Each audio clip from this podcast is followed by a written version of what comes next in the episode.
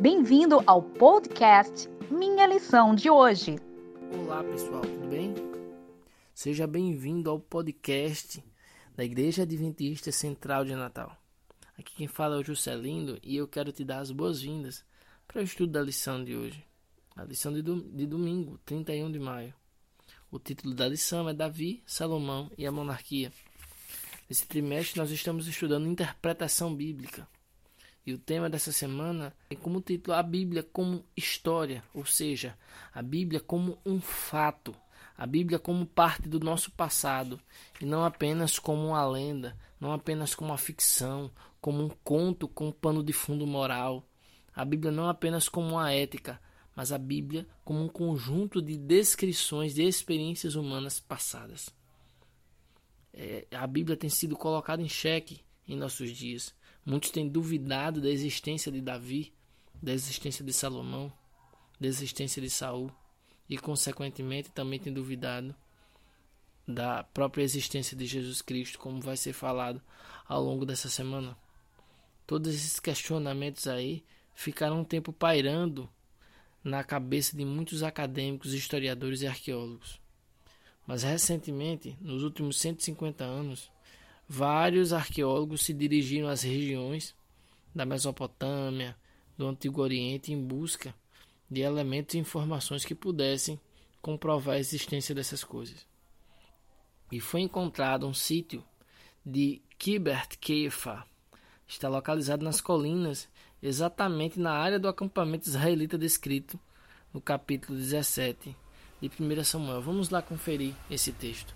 Em 1 Samuel capítulo 17, narrando um pouco a, a história de Davi e Golias, daquela luta famosa, é dito no início: os filisteus reuniram-se reuniram as suas tropas para a guerra em Socó, que fica em Judá. Eles acamparam entre Socó e Azeca, em Éfes Damim. Saul e os homens de Israel se reuniram e acamparam no vale de Elá, e ali ordenaram a batalha contra os filisteus. Os filisteus estavam num monte e os israelitas estavam no outro monte, ficando o vale no meio deles.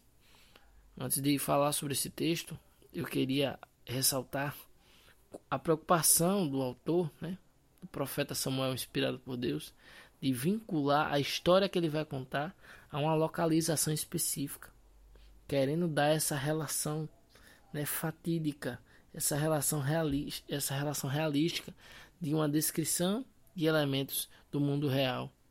Ele está caracterizando geograficamente esse ambiente, ou seja, ele não estaria inventando, ele estaria preocupado em mostrar o quão real foi essa história. E essa história, evidentemente, ela tem sido, com o passar do tempo, percebida como algo tão real quanto o que nós vemos nos nossos dias, à nossa volta. Os homens que são pesquisadores da arqueologia bíblica foram até essa região e encontraram dois portões desse período, foi datado. Eles também identificaram o local, né, deram o nome de Saraim, que, é, que em hebraico significa dois portões.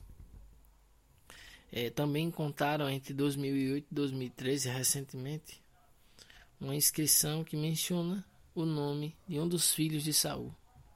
Em 1993, numa cidade ao norte desta descoberta, também descobriram uma inscrição escrita pelo rei Hazel de Damasco, que registrou sua vitória sobre o rei de Israel e o rei da casa de Davi.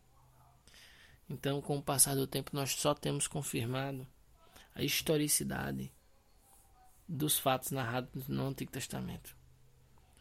Nós não temos motivos para duvidar que, de fato, a Bíblia ela é a verdade de Deus. Ela é um livro baseado na vontade divina. E ela tem um selo da autenticidade da mão do Senhor Jesus, que sabe de fato qual é o nosso passado e que nos garantirá o verdadeiro futuro. Que Deus nos, que Deus nos abençoe a continuar crendo nisso. E agradeçamos hoje, porque nosso Deus tem nos dado muitos motivos para continuar tendo fé nele mesmo sem merecer. Obrigado por ouvir o nosso podcast. Compartilhe e até amanhã.